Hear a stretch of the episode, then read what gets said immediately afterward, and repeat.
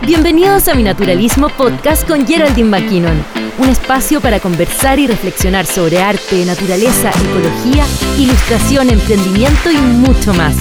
Esperamos tus comentarios en Instagram, arroba naturalistamac.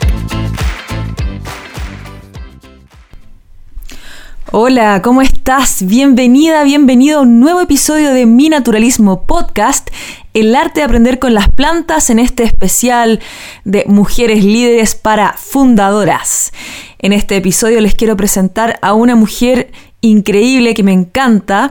Ella es Elizabeth Cassis. Elizabeth es una mujer eh, es una vaquera, la verdad. Ella es una empresaria, una vaquera de tomo y lomo. Elizabeth es criadora de caballos, tiene un aras donde cría caballos árabes, caballos chilenos y caballos frisones. Son caballos de raza así alucinantes. Ella además es filántropa, desde muy chica apoya el mundo del arte, a los artistas, colecciona arte y además ha apoyado también la música desde un proyecto que se llama Diáspora Trío en Palestina, imagínense, porque ella es de eh, familia palestina.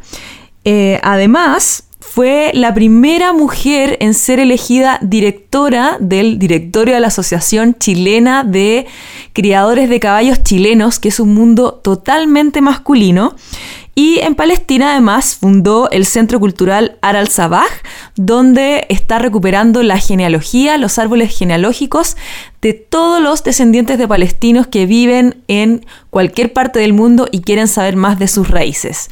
Me encantó esta conversación, la Eli es una mujer súper positiva, eh, ella, eh, bueno, eh, tiene una visión muy eh, bonita de las tradiciones del campo chileno, a pesar de que ella desciende de una familia eh, donde no tiene sangre chilena, sin embargo ama su país, eh, está trabajando por rescatar nuestras tradiciones del campo de la zona central, es muy activa en eso y es una mujer que podría, ella perfectamente podría estar haciendo cualquier otra cosa, sin embargo se mete en causas súper importantes, relevantes y que impactan positivamente a muchas personas mucho más allá de ella. Así que por eso quise destacarla hoy día quise traerles esta conversación que tuve con la Eli y se las dejo para que la disfruten, para que la escuchen y para que me comenten después en los comentarios eh, qué les pareció y visiten sus redes sociales que se las vamos a dar a continuación y en las notas del episodio.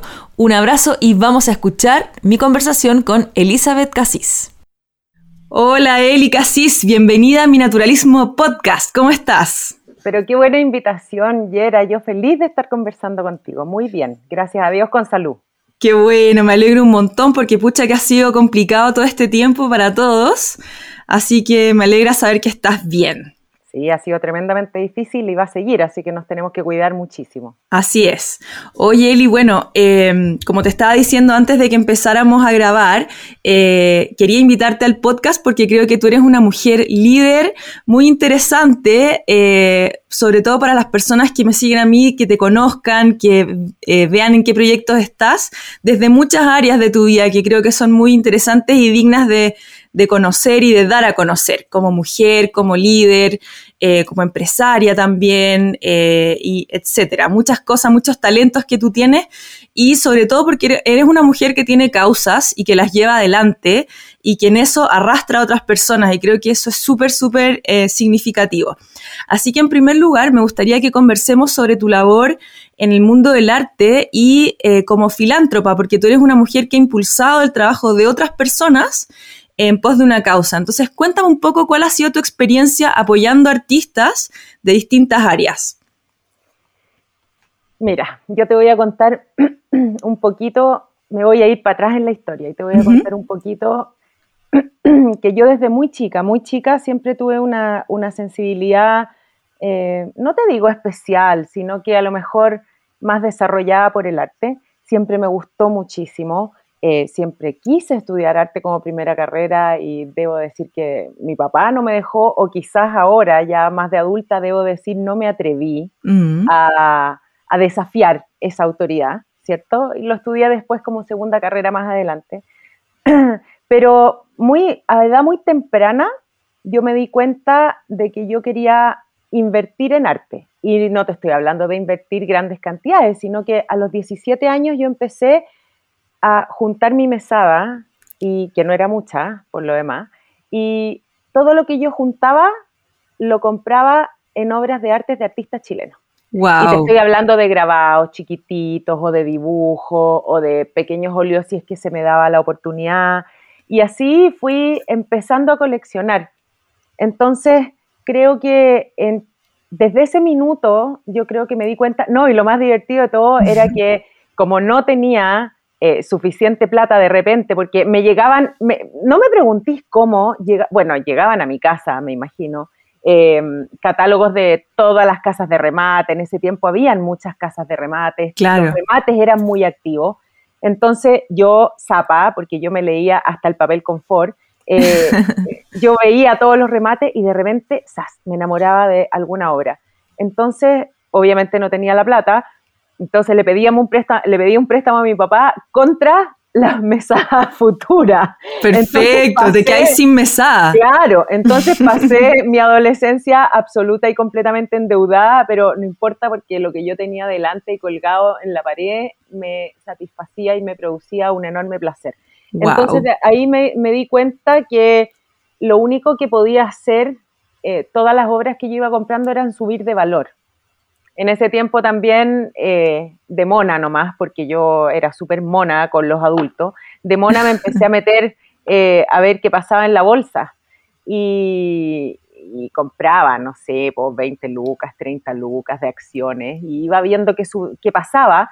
Sin embargo, cuando se pegaban unos bajones importantes me daba terror, entonces yo dije, lo más seguro es que yo compre arte, que tenga mis obras, que las tenga yo, que más encima me den un placer increíble de mirarlas todos los días, y esas obras lo único que van a hacer es subir. Si no suben porque el artista decidió no seguir con su trayectoria o no seguir siendo artista, no sé, no tengo idea, por lo menos no van a bajar de valor. Exacto. Entonces al menos tengo mi plata cubierta. Y así fui empezando a tener una cantidad bastante importante, te voy a decir, y y de esa manera me di cuenta y me metí en el mundo de los artistas porque finalmente después les iba a comprar directamente. A ellos. a ellos. Mm. Y ahí me di cuenta del poco apoyo que había y de lo difícil que era, eh, que era salir adelante en Chile. Porque o te tomaban las grandes galerías y para eso tenía que tener un pituto gigantesco para que iba a mandar con cosas. Porque yo no tengo pelos en la lengua y siempre he dicho lo que pienso y el que le gusta bien y el que no, que se lo banque y si no, que venga a hablar conmigo y lo discutimos. y, lo, y, lo, discutimos con un rico café y toda una tarde, porque para hablar de arte o de otras cosas uno siempre tiene tiempo. Eh, o tenías pituto en las grandes galerías o no podías exponer, porque en ese tiempo no habían espacios de exposición alternativos como hay ahora. Entonces me tocó conocer a muchos artistas que no tenían recursos para comprar sus propias pinturas. Entonces, eh, y para poder crear, y eran personas que tenían un horizonte creativo gigantesco y que tenían una energía creativa muy grande, además de ser talentosísimos, a mi parecer. Entonces, desde ese momento, el concepto de filantropía en Chile ni se hablaba, o sea, ni sabía lo que significaba la palabra. Eh, yo lo vine a entender como tal mucho después. Pero en ese minuto me di cuenta y me prometí a mí misma que si yo podía, dentro de lo que yo pudiera, dentro de mis posibilidades futuras, era que iba a ayudar a personas que realmente tuvieran, eh, tuvieran eh, este, esta, esta, tremenda, este tremendo potencial a salir adelante. Y hay muchas formas de ayudar, o sea, yo no te estoy diciendo, yo no soy una filántropa de que nunca, no te voy a mentir, yo jamás le he pagado una carrera de arte a alguien. No, claro. sino que el ayudar es solamente tener un ojo más allá, darle posibilidades a distintas personas que no las tienen, o simplemente comprar arte alternativo quizás, ¿no? El claro. que está en las galerías, el que a ti te gusta y el que tú realmente ves que es una persona que tiene potencial. Entonces de ahí empezó este, este filantropismo que tú dices de mí, pero la verdad yo no lo veo así, yo lo veo súper espontáneo. Súper espontáneo, yo lo veo como una persona que, soy muy sensible eh, al arte, que me gusta muchísimo y que, eh, a la vez como, como yo sí sé, porque sé en carne propia lo difícil que es, eh, lo difícil que es abrirse una, una, brecha artística, sobre todo en Chile, eh, decidí que si tenía los recursos iba a hacer todo lo posible para que más personas pudieran desarrollarse. Genial, genial. Oye, y me, me interesó mucho, ya que nos, nos, escuchan hartas amigas que están emprendiendo y que están viendo qué hacer con sus finanzas y cómo capitalizar de repente, cómo en el fondo hacer crecer su plata. Creo que eso de las inversiones en arte, y es algo que yo converso mucho con mi marido, con Víctor, que tú lo conoces, eh, de que nosotros también, nosotros no somos, eh, no, tenemos como patrimonio para invertir en bienes raíces, por ejemplo, en acciones, pero nosotros estamos creando nuestra colección y, ahí está nuestro, nuestro patrimonio futuro en el fondo. Entonces creo que ese es, una, es un buen recurso para integrar a las personas que, no saben de repente en qué invertir y que dicen, ah, yo no puedo comprar departamentos, pero comprar arte es súper buen camino. Como yo te digo, el, arte es una alternativa de inversión bastante segura y, y bastante menos cara, por decirlo así, porque como tú bien dices, un bien raíz son muchos millones de pesos. Exacto. Eh, para que realmente te vaya bien en las acciones tienes que saber y tienes que invertir harto. Claro. Eh, y además que el riesgo es altísimo. Entonces, si tú tienes un capital pequeño, o sea, yo personalmente no lo voy a poner en acciones porque me muero de susto. Exacto. Se puede fumar. claro, y además que el estrés que sube, baja, sube, baja, sube. No, yo no quiero vivir así. Entonces, el arte es una excelente alternativa porque como base al menos siempre va a costar lo que tú pagaste. Claro. Pero no se va a desvalorizar. Exacto. Eso es, lo, más lindo. Y además apoyando te, está generando, te está generando placer verlo. O sea, cuando tú inviertes en un bien raíz, si es que no vives ahí, no lo ves. Claro. O sea, si es que inviertes en acciones, no las viste nunca más, si es que las volviste a ver. No, y es algo digital, es un algo, es como casi un vapor. Completamente efímero.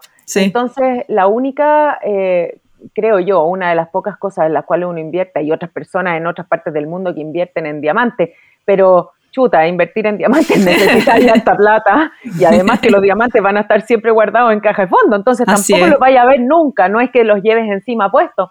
En cambio, comprando arte, puedes tener una variedad gigantesca, una variedad de precio enorme hay para todos los gustos, porque nadie te dice qué es lo que es feo, qué es lo que es bonito, y, está en la pared de tu casa y te produce placer verlo. Entonces, la verdad es que yo creo que es un, como dicen los gringos, win-win.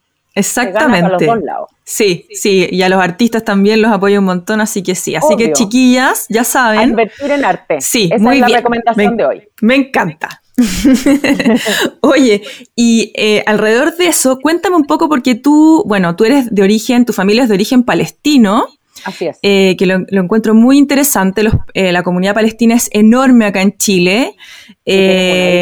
yo tengo una hija palestina, sí, palestina, palestina, la Tají, ¿cierto? así que me interesa mucho también, estoy muy involucrada. Y mm, cuéntame un poquito de cuál ha sido tu relación con Palestina, qué estás haciendo, porque hace poco estuviste allá, eh, eh, tienes un centro cultural allá que está muy bonito, así que cuéntanos un poco de esa obra que estás eh, creando allá en Palestina. voy a tratar de resumir, porque como te diste cuenta, yo me embalo y empiezo a hablar. ¿ah? Pero dale nomás, si tenemos tiempo. mira, la primera vez que, a ver, mi familia es de origen palestino, yo soy segunda generación de la familia de mi papá, el único que nació en Chile fue él, porque eh, mi abuela viajó embarazada de él. De la familia de mi mamá, ella y sus hermanos nacieron acá y todo el resto de su familia nació en Palestina. Em, siempre escuché de Palestina, de las tradiciones árabes, de la comida, de la música, de todo lo que tenía que escuchar. Siempre me sentí muy árabe, muy palestina quizás más de lo que se habría sentido otra persona en mi situación. ¿Por qué? No te, no te sabría explicar. Eh, desde muy chica yo creo que yo debo haber tenido unos 7, 8 años, debo haber estado escribiendo hace poco. Mi mamá me puso en clases de árabe con una profesora maravillosa eh, y aprendí a hablar, a leer y a escribir. Cáchate, en esa wow. Pero lo olvidé. Lo olvidaste. Bueno, es súper difícil igual, es como aprender japonés un poco. Yo creo que está en alguna parte de mi corteza cerebral. Porque, pero el problema es que si no lo sigues practicando, como muchas otras cosas, se pierde. Pero cuando, cuando escucho una conversación en árabe, sé de qué están hablando y entiendo. Así que yo sé que por ahí está, así que lo tengo ahí en mi libreta de, en mi libreta de, anotaciones pendientes, el retomar el idioma.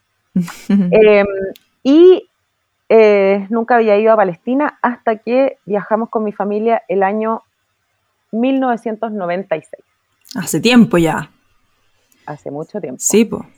96, 7, 8, hace 25 años. Claro. Y el año 96 yo me enamoré de Palestina, pero fue una cuestión, eh, era la época de la segunda intifada, estaba bastante, después de la segunda intifada, estaba bastante tranquilo en esa época, pero me enamoré de Palestina, o sea, eh, siempre que me preguntan yo lo digo, en el momento en que yo llegué a Palestina, yo sentí que la sangre fluía, por mis venas, o sea, realmente eh, es un sentimiento que si no lo experimentas es muy difícil de explicar. De explicar. Mm. Em, me quería quedar allá a toda costa. Yo tenía 20 años, 21 años y me quería quedar allá a toda costa por razones de la vida. No me quedé, pero, pero prometí volver.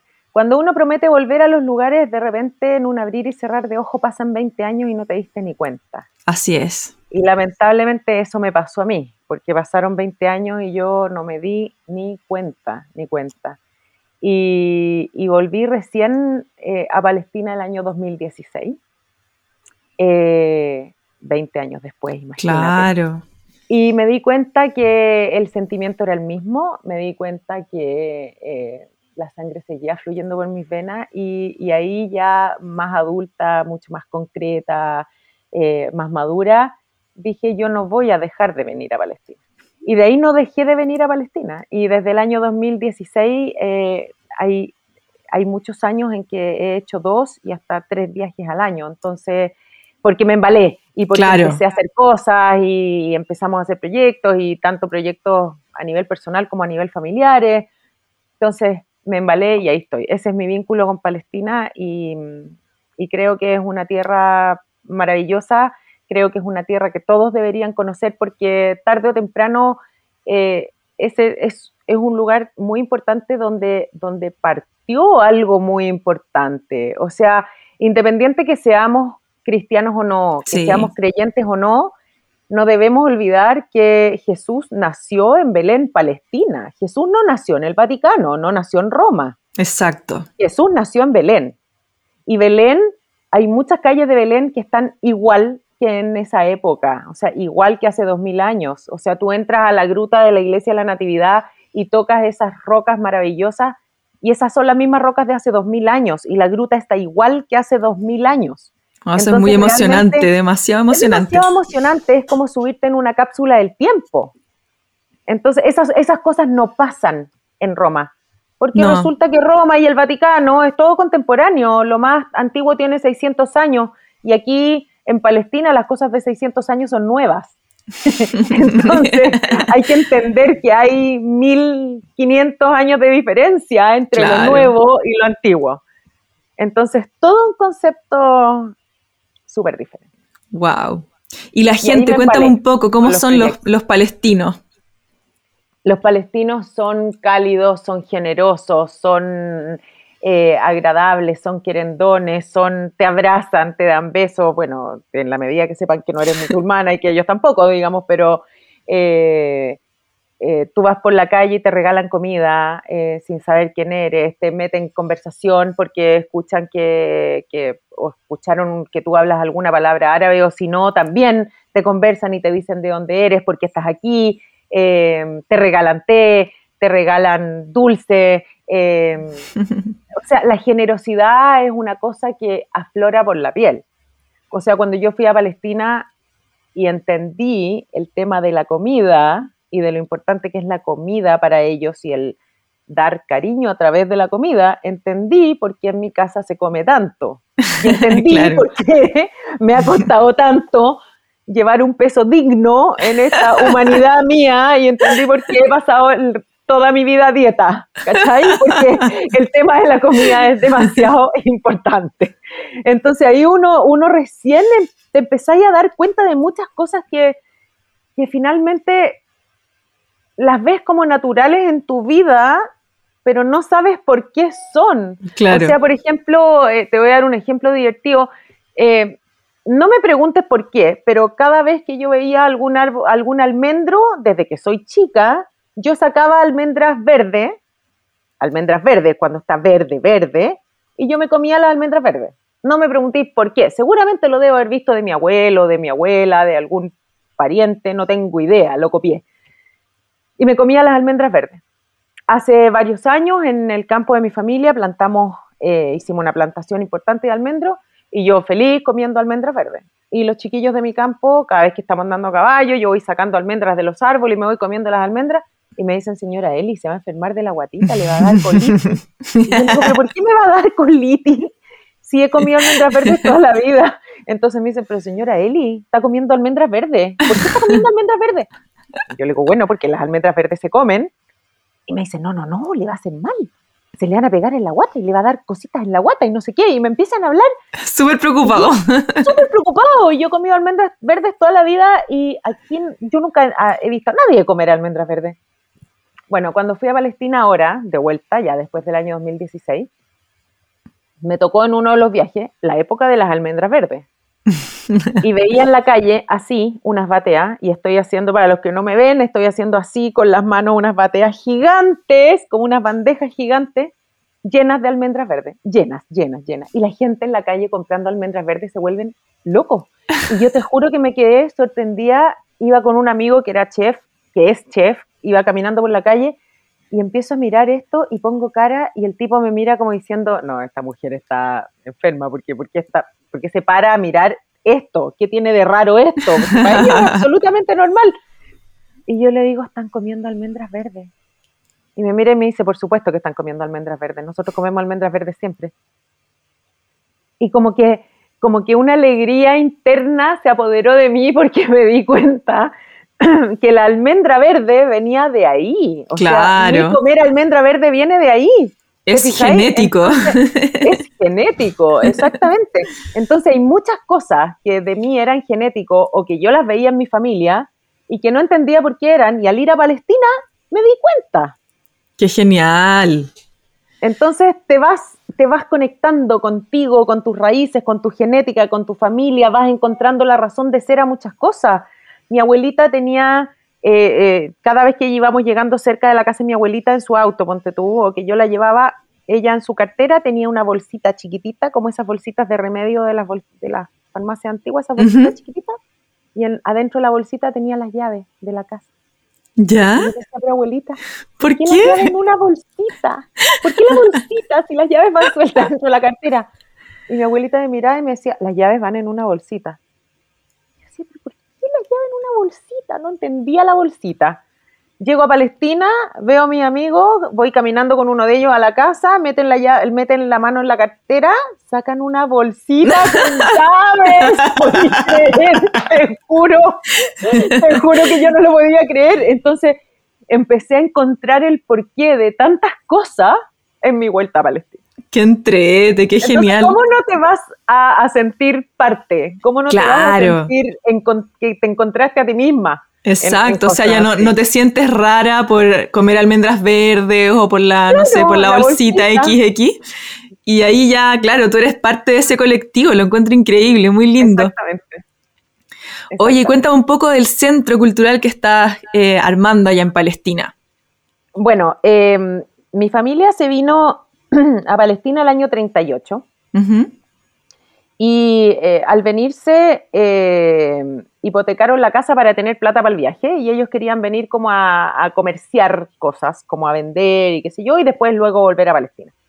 Como en todas partes hay gente buena, gente mala, gente fresca, gente honesta, gente deshonesta, ladrones, no ladrones, eh, en Palestina también. Entonces ellos hipotecaron la casa, eh, y al señor al cual le hipotecaron la casa mientras ellos estaban aquí en Chile, el tipo vendió la casa. Mm. ¿Ah? Entonces, mi familia estando acá, supo, imagínate, las noticias viajaban en barco en esa época, claro. varios meses después, que le, habían, que le habían vendido la casa, que ellos ya no tenían casa, la casa estaba con muebles, con ropa, con cosas en la despensa. Claro, todas sus cosas, todas sus cosas. Todas sus cosas, y que ya no tenían casa. Chao. De ahí a volver a Palestina de nuevo eran otros tres meses en barco y volver a armar la vida y finalmente decidieron y dijeron, bueno, ya nos quedamos en esta parte del mundo. Llegó una parte a Bolivia, después otra parte se vino acá a Chile. Y desde el año 96 que fuimos con mis papás, ellos nos mostraron cuál era la casa de la familia, tanto de la familia Casís como de la familia Sabás, que quedaban en el mismo barrio, estaban cerca. Em, y el deseo de mi papá fue siempre recuperar ambas casas. Mm. Y finalmente el año 2006, bueno, como esa casa se vendió, después pasó de manos, qué sé yo, y es una casa bien grande, porque era una casa esquina, como un caserón, imagínate.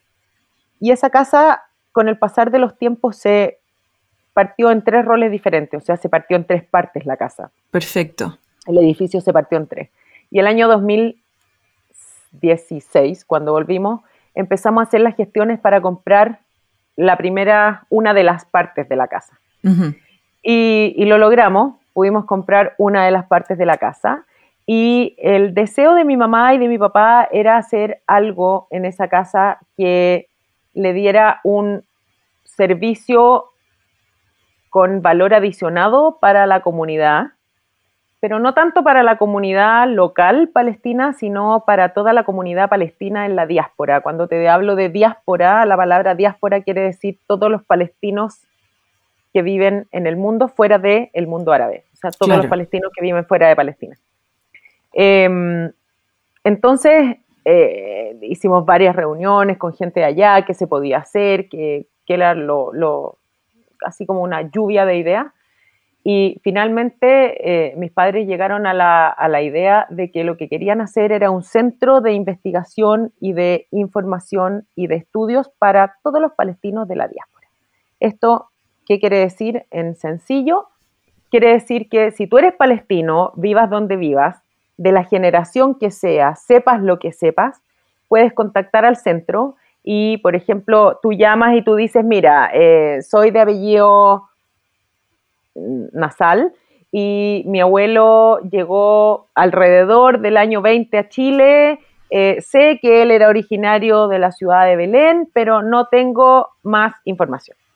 Perfecto. Así de vago entonces, la gente del centro, que tenemos investigadores e historiadores, la gente del centro agarra esa información y lo empieza a cotejar con todos los documentos antiguos que tenemos, que la mayoría se basan en los documentos de los sacerdotes de las iglesias, porque en esa época los sacerdotes eran los que hacían el censo. Claro. Y eran los que tenían la información. Y da la casualidad que gran parte de esos libros eran de mi bisabuelo y de mi tatarabuelo, porque ellos eran los sacerdotes de la iglesia de la Natividad de Belén. Wow. Entonces, empiezan a buscar por ahí la información y te, empieza, te arman el árbol genealógico, te arman la historia de tu familia, te cuentan si es que tienes o no tienes eh, parientes en Palestina, em, y te arman toda una carpeta, todo un dossier con información, y eso te lo hacen llegar para ti, costo cero. ¡Wow! Increíble. Entonces, imagínate que tú no sabes nada de tu familia, que no tienes idea, que no, que quieres recopilar toda esa historia y que hay personas que van a estar dedicadas a hacerlo para ti sin tú pagar un peso. Lo encuentro increíble. Yo hice eso con mi familia en Escocia. Y bueno, tuve que pagar porque ese es un centro privado, sí, tuve que pagar, tuve que hacer una vaca cuando estaba allá con mis tíos y mi papá. Y ahí nos pasaron el árbol genealógico hasta como 1600 y tanto. Fue súper emocionante, sí. Así que entiendo perfecto, encuentro increíble el tremendo valor que sea gratuito. Súper aporte, sí. Es gratuito, así que toda la gente que lo quiera hacer, eh, bienvenidos sean, porque la información alimenta información. Así que de esa manera vamos a poder obtener más información para seguir informando a las personas. Qué bien. Oye, Eli, desde esa perspectiva de, ser de la comunidad palestina, para ponernos un poco en lo que está pasando hoy día, ¿cuál es tu visión de, todo el movimiento migratorio que está ocurriendo aquí en América Latina y en el mundo en general, lo que viene con, no sé, pues los movimientos que va a suscitar el cambio climático? ¿Cuál es tu visión de, desde ti como eh, hija de inmigrantes? Eh, ¿Cómo lo ves? ¿Cuál es tu punto de vista? Uy, no es fácil tu pregunta. No. Eh, mira, yo, tengo, tengo sentimientos encontrados porque eh, como hija de inmigrante yo estoy tremendamente agradecida con Chile, yo me siento muy chilena, me gustan mucho las tradiciones de mi país, soy una defensora de las tradiciones chilenas. Em, y agarrando ese mismo punto, yo creo que las tradiciones chilenas, lamentablemente, estos últimos años, y debido a la, a la gran cantidad de inmigrantes que últimamente han entrado a Chile, eh, eh, las estamos perdiendo. Estamos perdiendo nuestras bellísimas tradiciones chilenas y eso es lo que a mí me preocupa. Y yo gran parte, eh, o sea, parte importante de mi tiempo lo dedico a, mi discurso de, mantener las tradiciones. Em, reconectarnos con el campo chileno, mantener nuestras tradiciones guasas, eh, mantener nuestros deportes, mantener nuestra música preciosa, em, sentirnos orgullosos cuando nos vestimos de guaso. Eh, porque la gente no se disfraza de guaso, se viste de guaso. Claro. De nuestra rica comida, la cultura y todo el tema culinario que tenemos en Chile es súper rico. Eh, tenemos distintos tipos de, comida de norte a sur, al igual que distintos tipos de música de norte a sur. Eh, pero las tradiciones asociadas a la tierra que nosotros tenemos son invaluables y yo creo que eso es lo que se ha perdido. Y fíjate que ahí no le echo tanto la culpa a los inmigrantes, sino como a todos nosotros los propios chilenos, porque hemos, en vez de haber sido orgullosos de nuestras tradiciones y de tomarlas, abrazarlas y enseñarlas a los inmigrantes que vienen, lo que nosotros hemos hecho es que en vez de hacer eso hemos tomado las tradiciones de los inmigrantes. Claro. Entonces, hemos tomado tradiciones gringas, hemos tomado tradiciones venezolanas, ahora vamos a empezar a tomar tradiciones haitianas, después la gente, no sé, va a terminar haciendo vudú, no tengo idea. Pero yo me acuerdo de cuando yo era chica el Halloween no existía. No, y hoy día y hoy día para los niños es la festividad, una de las festividades más importantes. Es la que, o sea, a mi hija es la que más le gusta lejos, más que la Navidad, sí. Entonces yo lo encuentro grave, porque la festividad que más deberían los niños eh, esperar es el 18 de septiembre. Y, a mí me toca en, todas las actividades WhatsApp que yo participo y que yo realizo, me toca que me da mucha pena porque hay muchos niños que en el parque Alberto Hurtado, por ejemplo, se me acercaban a mí y me decían, ¡Ah, un caballo. Y yo lo miraba y le decía, sí, un caballo. Y me decía, es que yo nunca he tocado un caballo en mi vida. Entonces ahí oh. donde a mí se me partía el corazón porque yo decía, ¿Cómo puede ser que un niño chileno, con la tradición de campo chileno que nosotros tenemos, con la extensión de campo que tenemos a lo largo de todo Chile, con la historia de caballo chileno que tenemos, con el registro de caballo más antiguo del mundo que tenemos en caballo, un niño de la ciudad me diga, ay, que yo nunca he tocado un caballo. O sea, no lo puedo creer. ¿te fijáis? Y eso es parte responsabilidad de nosotros, es responsabilidad de los padres, eh, porque no hemos acercado a los niños a las tradiciones. Mm. Entonces, eso es lo que a mí me pasa con la inmigración.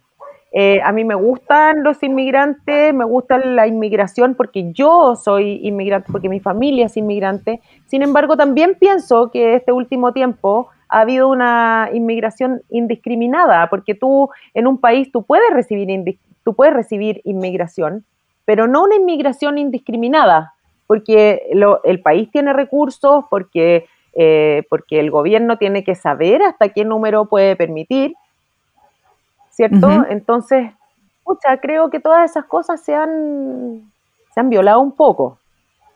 Entonces, eso es lo que me pasa con la inmigración. Tengo, una, tengo una hijastra que es, además de preciosa, es médico y eh, en, las pasantías que hacía por los hospitales me decía, Eli, eh, la cantidad de enfermedades ajenas que traen los inmigrantes haitianos a Chile es muy grave. O sea, ella no está en contra de la inmigración, como te digo, yo tampoco, pero la cantidad de enfermedades ajenas a nuestra cultura, ajenas a nosotros, eh, es gravísimo. ¿Te fijáis? Entonces son todas esas cosas que antes de que los gobiernos digan, sí, claro, que vengan nomás, las puertas están abiertas, hay que evaluar. No es tan fácil. Claro, no, y sobre todo en las situaciones que estamos hoy día, en que, bueno, estamos en un momento más encima ultra complejo a nivel mundial y que sí. Oye, bueno, y pasando a otro tema ahora más eh, positivo, quería que conversáramos de los caballos, que es una de tus, es como tu pasión más principal y que la, entiendo y la comparto porque yo también amo los caballos y es un mundo increíble. Eh, y que como dices tú, está muy distante de la gente a pesar de que los tenemos aquí mismo, eh, pero también es algo que, bueno, debido a que vivimos en la ciudad, nos hemos ido separando de ellos eh, y no siempre es fácil estar cerca de la cultura ecuestre aquí en, Chile, en la zona central, por lo menos más urbana, ¿cierto? Entonces cuéntame un poquito cuál es tu relación con los caballos, Em, y cuál ha sido tu participación en ese mundo que además eh, es muy masculino históricamente, súper masculino. O sea, yo lo, yo lo viví cuando, desde que chica, desde que entré también al mundo de los caballos, eh, todos mis grandes maestros fueron hombres. Yo cuando quise ser maestra de equitación, mi única opción era entrar al ejército y yo no iba a entrar al ejército para hacer el curso de maestro, entonces no lo hice.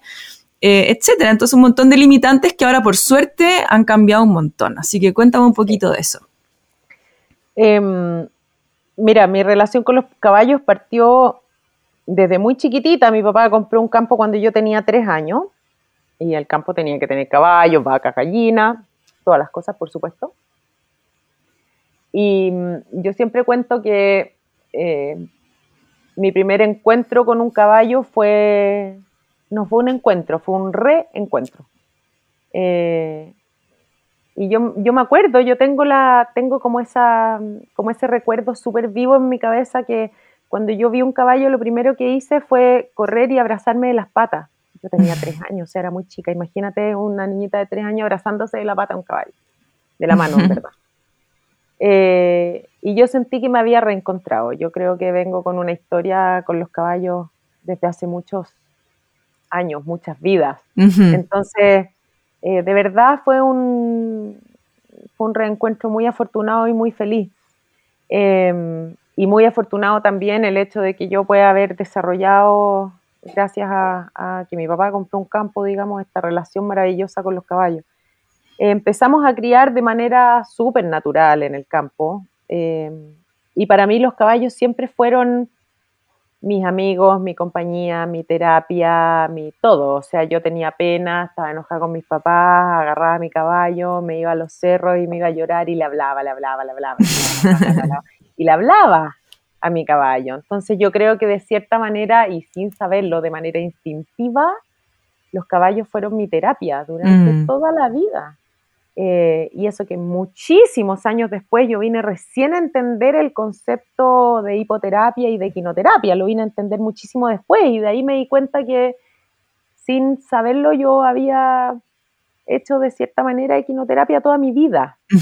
Em, bueno, con el pasar del tiempo empezamos ya a criar caballos de manera profesional, empezamos a criar caballos árabes, caballos chilenos y, Hermosos. y últimamente caballos frisones. Oye, entre paréntesis, yo sueño, por favor, me tenéis que invitar a subirme a un caballo frisón, por favor, por favor, por favor. feliz, feliz, feliz. Cuando pase un poco esto de la pandemia y podamos ir nuevamente, feliz. Queda, comprometida esa, ya, petición. Em, y, bueno, y, empecé ya a criar de forma más profesional. Eh, con la suerte, la fortuna, pero más que suerte y más que fortuna, yo te diría, con un trabajo tan arduo de mi equipo y mío que cuando uno, cuando uno trabaja con pasión, trabaja duro y trabaja enfocado, los resultados llegan. Mm. Y nosotros criamos caballos de, para exposiciones de belleza, caballos para exposiciones de morfología. Entonces nos empezó a ir muy bien. Mm. Eh, tanto en, los caballos árabes como en los caballos chilenos. Empezamos primero en los árabes, después en los chilenos. Y cuando empezamos con los caballos chilenos teníamos muy poquito, el criadero es bien chico, sin embargo nos empezó a ir súper bien, eh, pero muy bien. Todo el mundo al principio decía, porque lamentablemente mi querido país es un país tremendamente envidioso, entonces todo el mundo decía, a ah, la suerte el principiante Y siempre fue la suerte del principiante y pasaban los años. Por años y de años. Principiante y seguía siendo la suerte del principiante, hasta que después se dieron cuenta que la suerte del principiante no era tal, sino que era una mezcla perfecta entre conocimientos, entre trabajo duro, entre trabajo en equipo, entre líneas de sangre. Claro, selección. claro. Entre selección, entre pasión. Entonces, eh, nos ha dado a nosotros la certeza de que todos esos componentes puestos de manera sostenida en el tiempo te llevan al éxito. Eh, y así ha sido. Así que soy súper afortunada de, poder estar alrededor de ellos. Como me dijo una vez una persona en Instagram, me dijo, qué glamoroso su mundo. No, mi mundo no es glamoroso. Efectivamente hay fotos en Instagram que yo salgo vestida súper bonita, pintada y maquillada, unos caballos. Esas son pura sesión de fotos nomás. Sí, Pero el mundo de los caballos de glamour no tiene nada.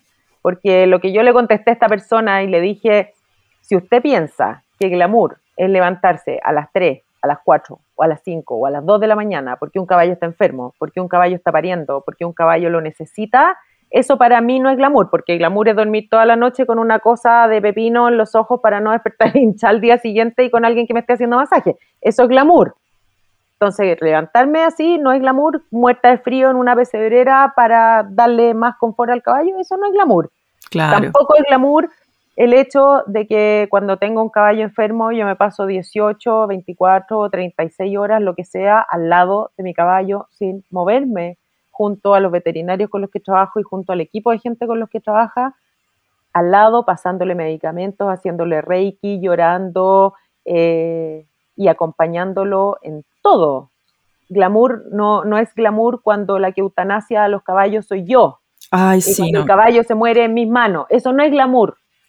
¿Me entendí? No es, eso no, no significa glamour. Glamour no es que tengáis que ir a limpiar una pesebrera. Eso no significa glamour. El trabajo con caballo es trabajo duro, es trabajo Sí. fuerte, son emociones muy fuertes mezcladas.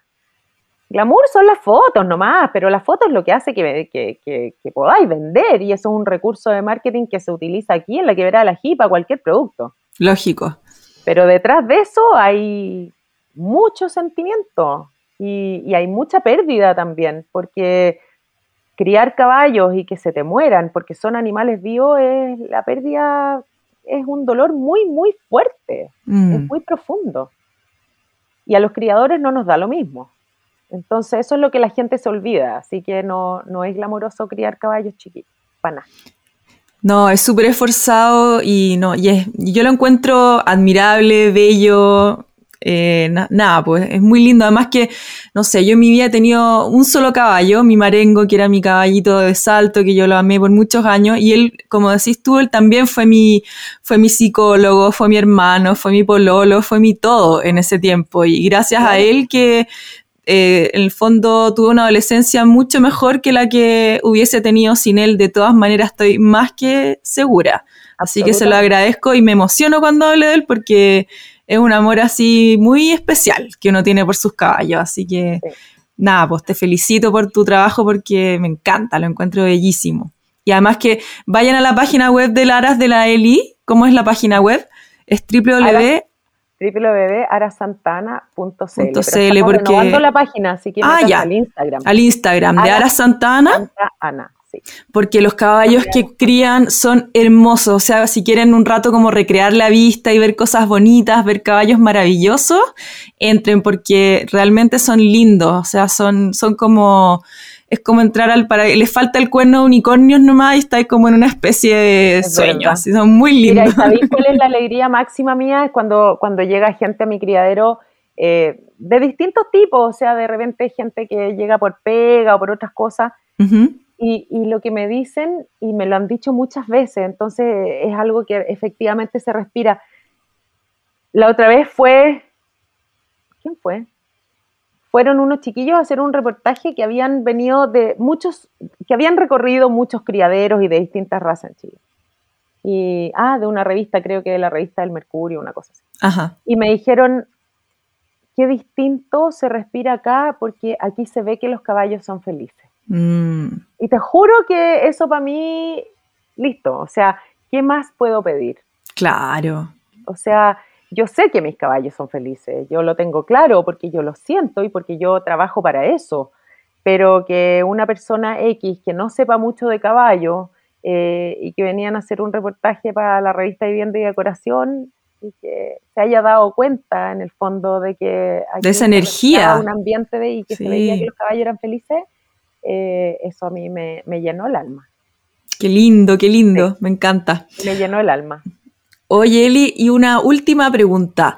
Eh, ¿Qué le dirías tú a las mujeres emprendedoras, eh, artistas o no artistas que están iniciando algo, que tienen una pasión, una causa y que a veces se sienten desmotivadas porque estamos en un país donde es difícil para las mujeres, donde por el solo hecho de ser mujer de repente te llegan las pesadeces y te tratan de poner la pata encima o no sé, donde también el factor económico muchas veces nos es muy adverso. ¿Qué, ¿Qué, les podrías decir tú? ¿Qué nos podrías transmitir para que nosotras sigamos en esa, en esa búsqueda, en esa lucha y sigamos adelante? Mm. Mira, yo creo que Chile está años luz de poner a la mujer en el lugar que corresponde. Y esto te lo digo con mucha pena. Mm. Está, Chile está años luz de, de que los hombres aprendan a trabajar con las mujeres. Y Chile está a años luz de que los hombres quieran de verdad trabajar con las mujeres y no saben lo que se están perdiendo porque nosotros de verdad tenemos una capacidad muy diferente, no estoy diciendo mejor, estoy diciendo mm. muy diferente de trabajar. Y, y, y, nos ven, yo creo que, fíjate que yo creo que nos ven como una amenaza lo que yo te quería contar, y, luego contesto tu pregunta inmediatamente, era de que tuve la, la, suerte eh, de ser elegida la primera directora de la Asociación de Criadores de Caballos de Raza Chilena.